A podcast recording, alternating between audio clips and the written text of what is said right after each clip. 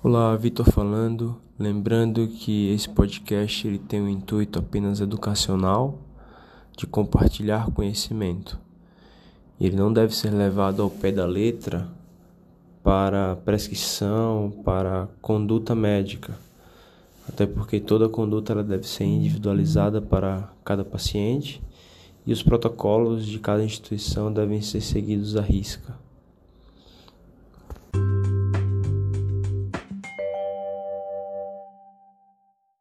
Olá, boa tarde a todos. Hoje vamos começar a falar sobre o tratamento da insuficiência cardíaca e nesse primeiro episódio vamos falar sobre o tratamento do paciente que tem uma IC descompensada e que chega no pronto-socorro para atendimento. Quando o paciente ele chega no departamento de emergência e nós suspeitamos de IC, é importantíssima a definição do perfil hemodinâmico do paciente, pois é isso que vai guiar a nossa conduta. São basicamente quatro perfis. O perfil A é o paciente que está quente, bem perfundido e não tem sinais de congestão. Então, é o paciente que está compensado e não há grandes condutas a se realizar aqui específicas para esse. Provavelmente o paciente ele está no pronto-socorro por outro motivo. Já o paciente em perfil B é o paciente que está quente congesto, está bem perfundido, mas que tem sinais de congestão no exame físico, na história. O paciente com perfil C é o paciente mais grave, que está tanto congesto quanto mal perfundido, o paciente que está em choque cardiogênico, e o paciente que está em perfil L é o paciente que está hipovolêmico, que não tem sinais de congestão, mas está apresentando sinais de hipoperfusão. Provavelmente é o paciente que vai precisar de administração de volume. O perfil ele é definido a partir da história, do exame físico, como foi discutido no último episódio. É importantíssimo nós sabermos avaliar se o paciente ele tem sinais de congestão pulmonar, se tem sinais de congestão sistêmica direita. Mas muitas vezes vai ficar dúvida e a gente vai precisar de exames complementares.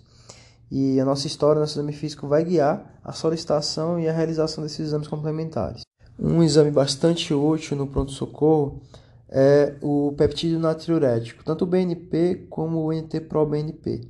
O BNP acima de 400 a 500, o NT-proBNP acima de 900 em pacientes com menos de 75 anos ou acima de 1.800 em paciente com, pacientes com mais de 75 anos, eles têm um alto valor preditivo positivo para o diagnóstico de insuficiência cardíaca descompensada. Já um BNP abaixo de 100, um NT-proBNP abaixo de 300, tem um alto valor preditivo negativo. Valores intermediários eles deixam dúvida e aí vai ser importante a reavaliação do paciente, a resposta à terapia, mas geralmente a gente consegue fazer o diagnóstico com, com BNP ou NT-proBNP associados à história, exame físico. Geralmente o paciente ele vai se encaixar em, nas categorias dos extremos. Né? As exceções acontecem nessa, nessa categoria intermediária em que fica mais difícil mesmo o diagnóstico. A gente vai precisar de mais dados. O departamento de emergência ele tem que ser bem dinâmico, ao mesmo tempo que a gente está coletando a história, o exame físico, para definição do perfil hemodinâmico, a gente tem que prosseguir com a monitorização do paciente. A gente pega uma veia do paciente para a possibilidade de a gente precisar administrar uma droga intravenosa na emergência. E especial atenção nesse paciente com insuficiência cardíaca para ventilação e oxigenação. Se o paciente chegar hipoxêmico com menos de 90% de saturação, a gente já começa a suplementação de oxigênio e de preferência já começa pressão positiva com ventilação não invasiva ou CPAP ou BIPAP, a gente começa, se for com CPAP, aí em 10, com 10 milímetros de mercúrio, e a gente pode até aumentar essa pressão se o paciente tolerar. No paciente que está em perfil L, paciente que está hipovolêmico, a gente vai administrar volume para tentar melhorar a perfusão do paciente, geralmente alíquotas com 250 ml de soro fisiológico ou de ringue lactato, e a gente vai reavaliando até que o paciente evolua para algum outro perfil, seja o perfil C, que a gente vai parar de administrar volume e vai ah, conduzir o paciente com um algoritmo específico do perfil C ou perfil B, né? se o paciente ficar congesto, a gente vai seguir esse algoritmo do perfil B, ou se o paciente compensar, virar um perfil A, a gente para por aí e está resolvido o problema. Lembrando que a gente não deve classificar o paciente como seco se baseando só na ausculta pulmonar. Muitos pacientes crônicos, inclusive a maioria deles, podem ter uma ausculta respiratória normal, sem estertores, por adaptação ao sistema linfático e terem congestão pulmonar mesmo sem os achados típicos. Pode ser bem desafiador a gente classificar, a gente fazer o diagnóstico de hipovolemia no paciente que tem um IC, principalmente com fração de injeção reduzida, e classificar ele como seco. Pode ser muito útil a história de perdas, né? Trauma, diarreia, exagero nos diuréticos. Em caso de dúvida, é importante lançar mão de exames complementares, como ultrassom beira-leito para visualização da cava, lembrando que uma cava que colaba com a inspiração, né, que tem uma grande variação com a inspiração, ela favorece o diagnóstico de hipovolemia. Presença de linhas B no pulmão, bastante útil, né? Esse paciente, mesmo com consulta respiratória, ele tem linhas B no pulmão, o paciente tem congestão pulmonar sim. E se em mãos mais experientes, a realização do ecocardiograma beira-leito é muito importante para a gente identificar um coração hiperdinâmico e até fazer cálculo de débito cardíaco com VTI. Já no perfil B, o principal problema é a congestão pulmonar e sistêmica. Esses pacientes eles podem ser bastante heterogêneos, existem vários fenótipos de apresentação, um desses fenótipos é o edema agudo de pulmão hipertensivo. Geralmente é um paciente que tem uma encefalação de injeção preservada, que por má aderência às medicações antipertensivas, por hipertensão secundária, principalmente aí associação com cenose de artéria renal, ou algum outro estímulo simpático desencadeante, como na síndrome coronariana aguda, apresenta um pico de pressão acima de 180 por 110. Devido à descarga simpática, esses pacientes apresentam importante vasoconstrição sistêmica periférica e aí aumenta bastante a pós-carga do ventrículo esquerdo e a redistribuição de fluidos para a vasculatura pulmonar. A terapia que mais vai fazer diferença nesses pacientes é o uso de vasodilatadores. A gente pode começar com 5mg de dinitrato de isosorbida sublingual, a gente pode repetir até, 5, até 3 vezes, tá? E enquanto a gente prepara a infusão de nitroglicerina ou de nitroprusiato. A nitroglicerina é um vasodilatador preferencialmente venoso, tá? que vai ser vasodilatador arterial só em altas doses. A gente pega uma ampola que tem 50 mg, dilui em 240 ml de soro glicosado. Isso aí vai dar mais ou menos 0,2 mg por ml, que dá 200 microgramas por ml. E aí 1 ml hora, por conseguinte, vai ser equivalente a 200 microgramas por hora. Isso dá mais ou menos 3 microgramas por minuto.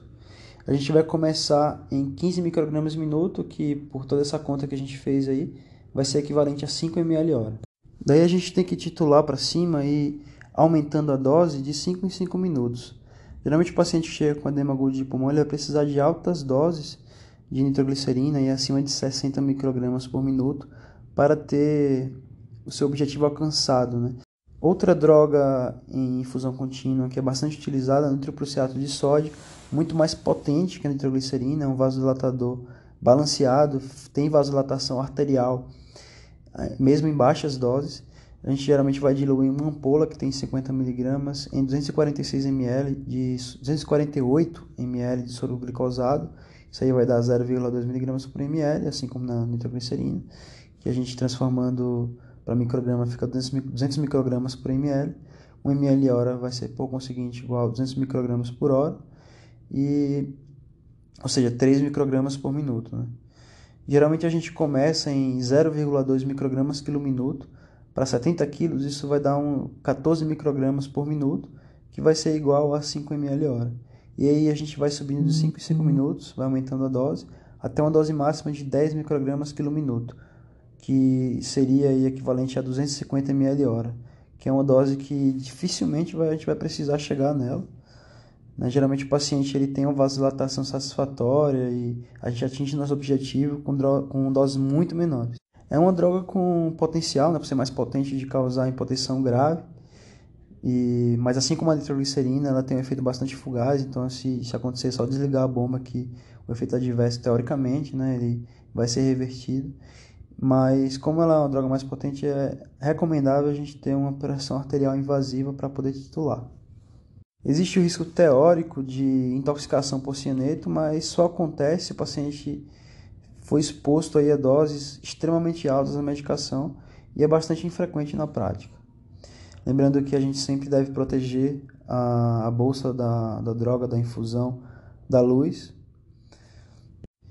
E assim como na nitroglicerina, na verdade, qualquer vasodilatador, a gente tem que evitar em pacientes com estenose aórtica importante, com cardiomiopatia hipertrófica, e em pacientes que estão já hipotensos. Nosso alvo de pressão, com a utilização dessas drogas intravenosas, tanto a nitroglicerina como o nitroprusiato de sódio, vai ser uma redução de 25% na pressão arterial sistólica ou na pressão arterial média do paciente. É importante não passar disso na primeira hora, pois o paciente que é muito hipertenso, ele pode, com reduções muito abruptas da pressão, apresentar rebaixamento de nível de consciência e insuficiência renal. Se o paciente ele continuar muito espineico, com insuficiência respiratória, mesmo com essa redução de 25% na PA, daí a gente provavelmente vai ter que ser mais agressivo e objetivar reduções maiores, sempre monitorizando o paciente de perto. Além dos vasodilatadores endovenosos, uma droga que vai ser útil na condução do paciente com edema agudo de pulmão é a morfina. Alguns estudos eles mostraram piores desfechos com o uso da morfina, como aumento no tempo de UTI, aumento na evolução para a intubação orotraqueal, mas se ela for usada com parcimônia e for bem indicada, ela pode sim ajudar e não piorar o desfecho do paciente. Esses estudos eles utilizaram doses bastante altas e isso com certeza foi significativo para o resultado. Para pacientes selecionados, pode ser bastante útil como um ansiolítico e ajuda no acoplamento à VNI, aquele paciente que está ansioso, que não aceita a VNI, ele pode aceitar a VNI se a gente fizer um pouquinho de morfina, fazer doses baixas, né, de 2 a 4 miligramas endovenosos, e se atentar sempre que a gente fizer para os possíveis efeitos colaterais, como náuseas, vômitos e rebaixamento do nível de consciência. Outra droga fundamental no manejo do paciente com edema agudo de pulmão é o diurético, principalmente a furosemida diurético de alça. No edema agudo de pulmão hipertensivo, essas drogas têm um papel secundário, até porque a principal alteração aqui é o aumento da pós-carga, mas boa parte desses pacientes também estão hipervolêmicos, então sempre no manejo inicial a gente deve fazer uma dose de ataque. Mesmo que a gente suspenda depois, que a gente reavaliar o paciente, e se o paciente não tiver grandes sinais de hipervolemia, né, se a gente julgar que o paciente está normovolêmico, daí a gente suspende. Mas no momento inicial é importantíssimo a gente começar e já fazer dose de ataque, até pela, pelo quadro dramático que os pacientes chegam, e aí a gente tem que lançar mão de tudo que a gente tem à disposição. Sempre em conjunto aí com os vasodilatadores, né, que são a principal ferramenta nesse momento. Com relação à dose da furosemida, no paciente que é virgem de tratamento, que não faz uso de furosemida em casa, a gente faz endovenoso 1mg por quilo. Cada ampola ela tem 20 mg, então se o paciente tem, por exemplo, 60 kg, a gente faz 3 ampolas em bolos. E a gente vai quantificar a diurese e reavaliar o paciente após 2 horas. Se o paciente ele tiver urinado aí de 100 a 250 ml hora, nossa conduta foi efetiva, a gente conseguiu atingir o objetivo de, de diurese. Mas se o paciente ele urinou menos de 100 ml hora, a gente tem que fazer um novo ataque com o dobro da dose. Então, se o paciente fez 3 ampolas, agora a gente vai fazer 6 ampolas de furosemida. E se mesmo após esse novo ataque, a gente ainda não tiver conseguido atingir esse volume de diurese, a gente vai considerar adicionar hidroclorotiazida e espironolactona. E nesse paciente, se ele não foi responsivo a uma dose tão alta de furosemida, a gente tem que começar a cogitar já a possibilidade de a gente chamar a nefro para fazer ultrafiltração. E nesse paciente refratário, sempre importante também sondar, não só para quantificar a diurese com mais detalhe, mas também para excluir a possibilidade de o paciente ter uma insuficiência renal aguda pós-renal, ou seja, de ter uma obstrução aí no trato urinário. No paciente que não é virgem de tratamento com furo, se ele já usava furosemida via oral em casa, na dose que a gente vai fazer é diferente. Se o paciente, se a dose que o paciente usa via oral, ela é maior do que a dose de 1 mg por quilo, a gente vai utilizar essa dose para fazer o ataque inicial. Então, por exemplo, se o paciente ele usa é, 80 mg de furosemida, em casa, a gente vai ter que fazer um ataque de 160 miligramas endovenoso, uma dose bem alta, mas é isso que a literatura mostra que é efetivo, até porque o paciente que usa já a furosemida via oral em casa, ele provavelmente já tem uma tolerância à droga. Lembrando que a dose máxima de furosemida em 24 horas é de 20 a 30 ampolas, a depender do peso do paciente. E quando nós fazemos doses tão altas de furosemida, elas são necessárias, né? Então a gente tem que fazer. A gente vai ter que ficar bastante atento com relação à possibilidade de o paciente desenvolver distúrbios hidroeletrolíticos, principalmente relacionados ao potássio, magnésio e o sódio. Outra coisa que vai ter que ser monitorizada de perto é a função renal. Outro fenótipo de paciente que chega no pronto-socorro é o paciente que chega em perfil B e não está hipertenso, não tem hipertensão acentuada, ou até mesmo chega normotenso, né?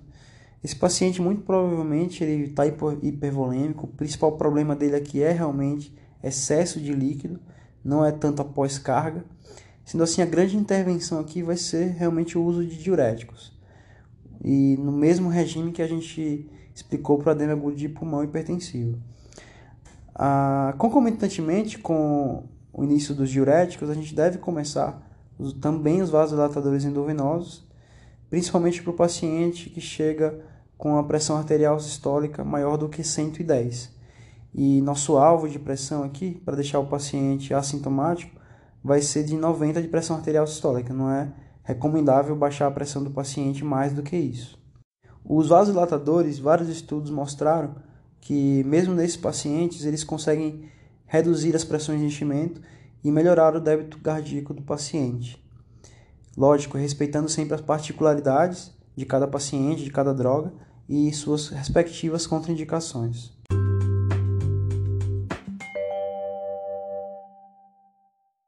Outro grupo de pacientes são os pacientes que estão no perfil C, ou seja, eles apresentam hipoperfusão por falência de bomba associadas à congestão sistêmica e pulmonar. Esses pacientes eles são identificados pelos sinais de má perfusão no exame físico, como extremidades frias, tempo de enchimento capilar prolongado, pulsos finos, sonolência, redução da pressão arterial sistólica e da pressão arterial média.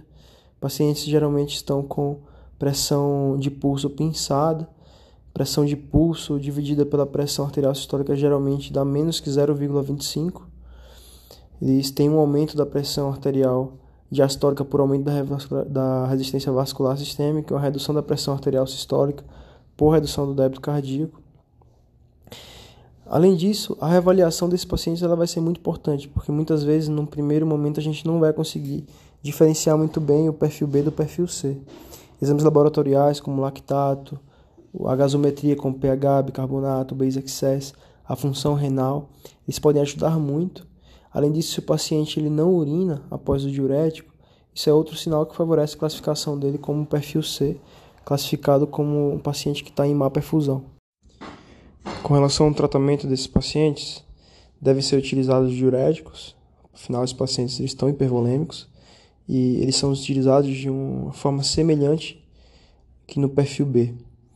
Isso independente da pressão arterial do paciente, pois é importante reduzir as pressões de enchimento, melhorar a hipervolemia do paciente para que exista melhor hemodinâmica. Além dos diuréticos, esses pacientes vão precisar de um inotrópico, de, um, de uma droga vasoativa para melhorar o trabalho miocárdico. Na maioria dos serviços, a droga mais disponível, até por ser a mais barata, é a dobutamina. A dobutamina é um agonista beta-adrenérgico, principalmente, principalmente beta-1. Ah, o estímulo dos receptores beta-1 é o principal responsável pelo inotropismo positivo, cronotropismo positivo, mas também é responsável pelo principal efeito colateral da droga, que é a possibilidade de o paciente desenvolver arritmias ventriculares. Além disso, no paciente com isquemia miocárdica, a dobutamina ela pode piorar a isquemia por, pelo aumento do trabalho miocárdico. A dose da dobutamina que nós utilizamos é de 2 a 20 microgramas por minuto. Em doses mais baixas pode haver um, uma estimulação mais intensa dos receptores beta-2, o que causa vasodilatação, pode fazer com que o paciente piore da hipotensão por essa vasodilatação. Mas geralmente não é isso que acontece. Geralmente o paciente, quando a droga está bem indicada, o paciente melhora o débito cardíaco, até melhora a pressão arterial principalmente aí em doses acima de 5 microgramas por minuto. A gente vai iniciar em 5 microgramas por minuto né, para o paciente que não está beta bloqueado e em 10 microgramas por minuto para o paciente que está beta bloqueado. Lembrando que é importante no paciente que chega em perfil C, a gente ou suspender o beta bloqueador, principalmente se o paciente está mais potência, com a pressão arterial sistólica abaixo de 80, ou então reduzir pela metade a dose do beta bloqueador é, isso é uma estratégia possível num paciente que não chega tão hipotenso, né, que chega aí com pressão arterial sistólica acima de 80. A diluição da droga a gente pode fazer de forma simplificada, multiplicando o peso do paciente por 0,48. Isso aí vai dar a quantidade de ml da ampola padrão. A ampola padrão ela tem 250 mg em 20 ml. E aí o resultado dessa conta a gente vai somar com soro glicosado 5% para completar um volume de 100 ml. Nessa solução, sempre 1 ml hora vai ser igual a 1 micrograma quilo minuto. Daí, como a gente quer começar em 5 microgramas quilo minuto, a gente começa em 5 ml hora. E no paciente beta bloqueado, como a gente quer começar em 10 microgramas por minuto, a gente começa em 10 ml hora. Muitas vezes vai ser necessário iniciar em conjunto com a dobutamina noradrenalina, pois um paciente muito hipotenso, que está com pressão arterial sistólica abaixo de 70, pode ser que a dobutamina não seja suficiente para restaurar a PA do paciente ao, ao ponto de, ele, de que ele consiga perfundir bem os órgãos vitais. Então, no paciente que está com pressão arterial sistólica menor de 70, com pressão arterial média aí menor que 65, 60, a gente começa junto a noradrenalina para que aconteça também um estímulo significativo dos receptores alfa-adrenérgicos e o paciente consiga perfundir bem os órgãos vitais. Sempre que a gente começa um inotrópico, a gente tem que programar a retirada dele. De preferência, o paciente ele tem que ficar livre do suporte inotrópico e quanto antes a gente fizer isso, melhor. Mas a gente deve seguir alguns critérios para começar esse desmame. Lembrando que o paciente ele tem que estar tá com a perfusão periférica melhorada, tem que estar tá com a perfusão periférica normal para a gente pensar em desmamar a dobutamina. O paciente tem que ter melhorado seus sinais de congestão, a função renal tem que ter melhorado. Caso haja um fator desencadeante claro, esse fator desencadeante ele tem que estar tá controlado, o paciente tem que ter corrigida a isquemia miocárdica, corrigida alguma infecção ou está em franca melhora desses fatores desencadeantes. De preferência, o paciente já tem que ter começado terapia com vasodilatadores orais para que melhore a, o trabalho miocárdico, para que o paciente tenha redução da pós-carga e o paciente consiga ter uma melhora do débito cardíaco a despeito do inotrópico. E se tiver difícil de a gente progredir a vasodilatação oral, a gente pode pensar em começar um nitroprusiato de sódio, uma vasodilatação endovenosa, para que o paciente fique mais na mão e a titulação ela seja mais seja feita de forma mais detalhada, mais fina. Os parâmetros laboratoriais, como lactato também, lactato, saturação venosa central, eles têm que estar em melhora. Lembrando que a gente não deve pegar a saturação venosa central de forma isolada para a gente decidir sobre o destino da terapia do paciente. Tem que ser uma avaliação multiparamétrica, não, não tem como a gente pegar só um valor isolado de, de um exame laboratorial e basear a conduta nisso, tem que ser uma avaliação global do paciente. E o desmame ele tem que ser feito de forma lenta, a gente baixa o, o valor da infusão da dobutamina uma vez por dia e vai reavaliando o paciente de forma gradual. Alguns pacientes eles não vão conseguir ficar sem a dobutamina, esses pacientes muitas vezes podem ficar com a, o inotrópico com uma terapia de destino, daí a gente está é, contraindicando medidas mais invasivas para esse paciente. Esse paciente não tem uma perspectiva de fazer transplante, de evoluir para um, um, um esporte circulatório mecânico. A gente vai priorizar os cuidados paliativos para esses pacientes. Mas nos pacientes que têm a possibilidade, que não tem contraindicações ao transplante ou a um suporte, suporte circulatório mecânico, a gente pode sim progredir para essas terapias, sempre com a equipe de transplante, a equipe de insuficiência cardíaca especializada nisso, acompanhando em conjunto esse paciente.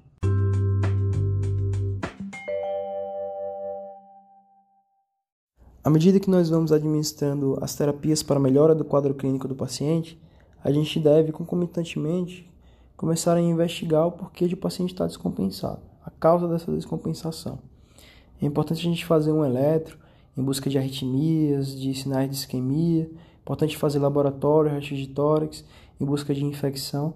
Essas são as três principais causas que a gente tem que identificar: arritmias, síndrome coronariana aguda e infecção, pois são elas que vão é, causar aí uma grande alteração na nossa conduta. Né? Outras causas são possíveis, como disfunção valvar aguda, TEP, tamponamento, anemia, tireotoxicose, miocardite, uso de anti-inflamatório não esteroidal.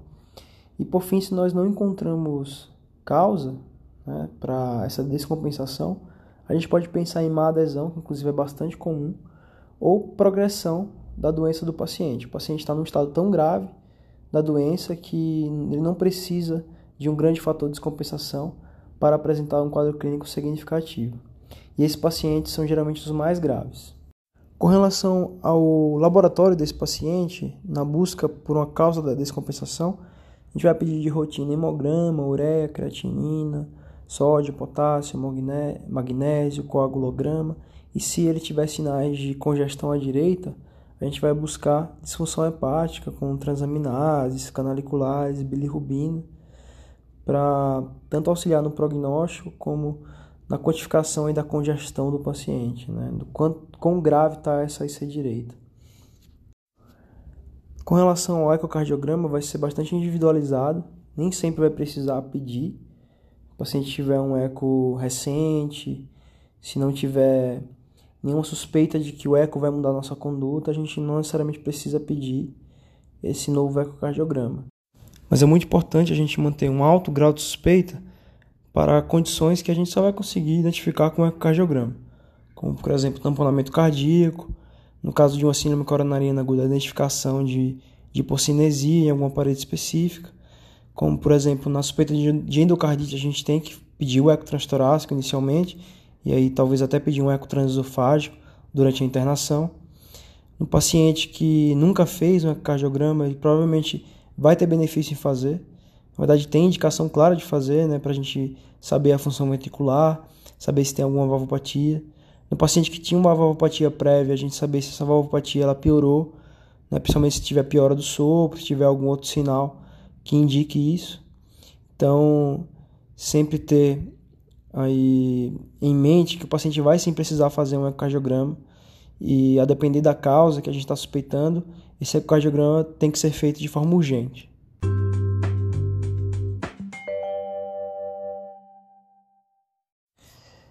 Após o atendimento inicial do paciente com esse descompensado, a gente tem que decidir se a gente vai admitir o paciente, se a gente vai dar alta. E é importante salientar aqui que a maior, grande maioria dos pacientes vai precisar ser hospitalizado, tá? até porque o paciente que está muito congesto, há uma redução significativa da biodisponibilidade da furosemida por via oral. E aí o paciente vai precisar fazer a diurese com a furosemida intravenosa por alguns dias para que ele consiga compensar. É, além disso, é muito importante a gente avaliar se o paciente ele está bem perfundido. Né? Se o paciente está em perfil C, não tem muita dor, ele vai ter que internar e provavelmente vai ter que internar em unidade de terapia intensiva principalmente aí para necessidade de drogas vasoativas e uma monitorização mais intensa e mais de perto.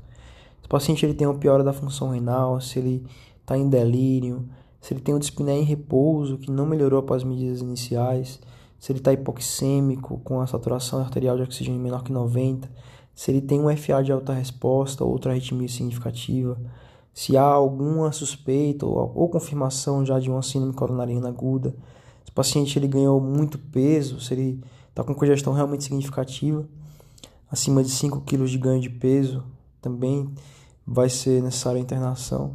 Se o paciente tem algum distúrbio eletrolítico significativo, se ele tem algum problema relacionado a algum dispositivo implantável, como marca-passo, CDI. Essas são algumas das indicações de internação, né? mas existem outras. É necessário sempre individualizar a nossa conduta. Paciente que está muito redondo, que chega, que é um frequentador é, rotineiro do pronto-socorro, que é um paciente que tem claramente a causa da sua descompensação como uma adesão terapêutica, que melhora, fica tranquilo após a dose de furosemida endovenosa, que está só no perfil B e virou um perfil A após essa furosemida. Esse é um paciente que a gente pode considerar alta do pronto-socorro e só ou só um período breve de observação.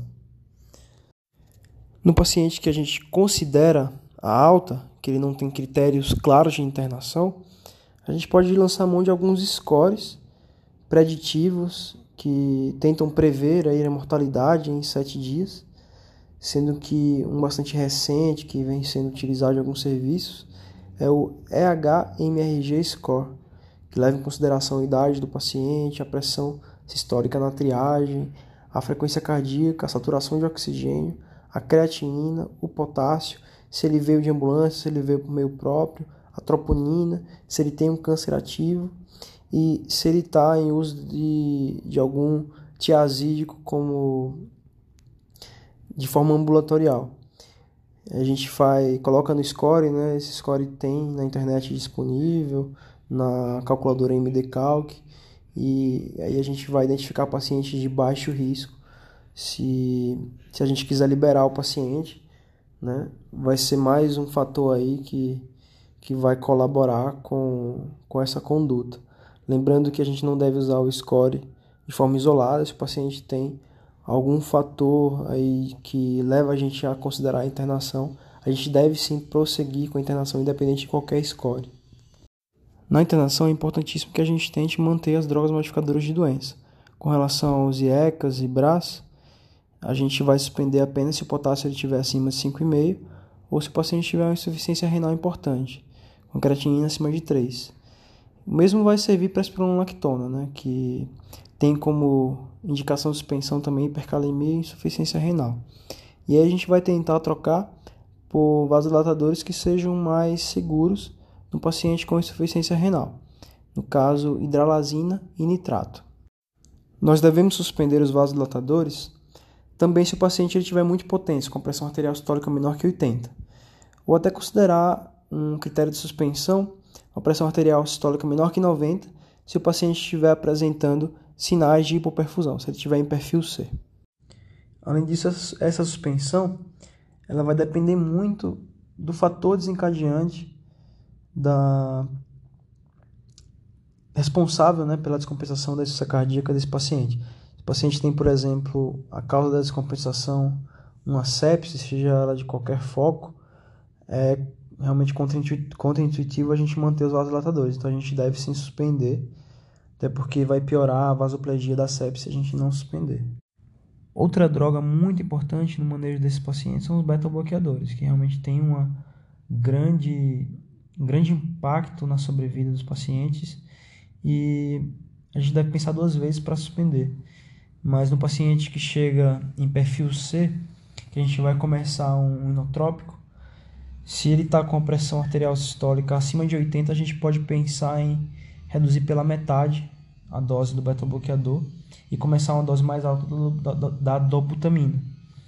Mas se o paciente está com pressão arterial sistólica abaixo de 80, está muito hipotenso, daí é prudente a gente suspender o beta-bloqueador. No paciente com IC perfil B, que está quente e congesto, é importante manter a mesma dose do beta-bloqueador que o paciente usava em casa na prescrição da internação. A não ser que o paciente esteja tendendo a hipotensão ou que esteja muito limítrofe para um perfil C, daí a gente deve realmente reduzir a dose do beta-bloqueador em 50%. Geralmente, o sinal que vai desencadear essa conduta é uma pressão arterial sistólica mais limítrofe, abaixo de 80 a 85 milímetros de mercúrio. Lembrando que é importante essa redução né, do beta-bloqueador em 50%, porque muitos desses pacientes que estão bem limítrofes para o perfil C, eles não vão, a gente não vai conseguir manejar a congestão deles só com diuréticos. E é possível que a gente tenha que iniciar a dobutamina, e aí vai ser importante o paciente estar um pouco menos beta-bloqueado para que a dobutamina ela consiga exercer sua função. Paciente com esse perfil B, que a gente interna, a gente pode programar a alta dele partir do momento em que a gente tem alguns critérios, né? O paciente tem que, ter, tem que estar com todos os fatores encadeantes controlados e abordados, tem que estar com o status volêmico otimizado, lembrando que o paciente que chega com um edema de membros inferiores importante, com ascite, que chega nas arcadas, ele tem pelo menos aí uns 4 a 5 litros para perder durante a internação, ou até mais, alguns pacientes têm que perder até 10 litros. Então tem que estar com esse status volêmico otimizado, tem que ter feito a transição das medicações para VO, tem que ter iniciado já as terapias modificadoras de doença na internação, a gente tem que iniciar os beta-bloqueadores, iniciar os inibidores da enzima conversora da angiotensina para os pacientes com fração de ação reduzida. É muito importante a gente começar essa terapia já na internação, mesmo que seja uma dose bem pequena, para ser titulada no retorno precoce. Tem que estar com as medicações estáveis, pelo menos 24 horas. E de preferência o paciente tem que estar andando no plano. Né? A gente faz um teste de deambulação para que o paciente ele mostre para a gente que ele está com a capacidade funcional aceitável. E o retorno ambulatorial tem que ser muito precoce, tem que ser em até 7 dias. Lembrando que, assim como na admissão, a alta ela também é extremamente individualizada e vai variar de paciente para paciente.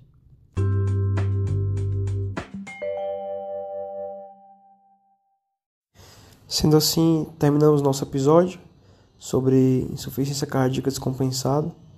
Fiquem bem.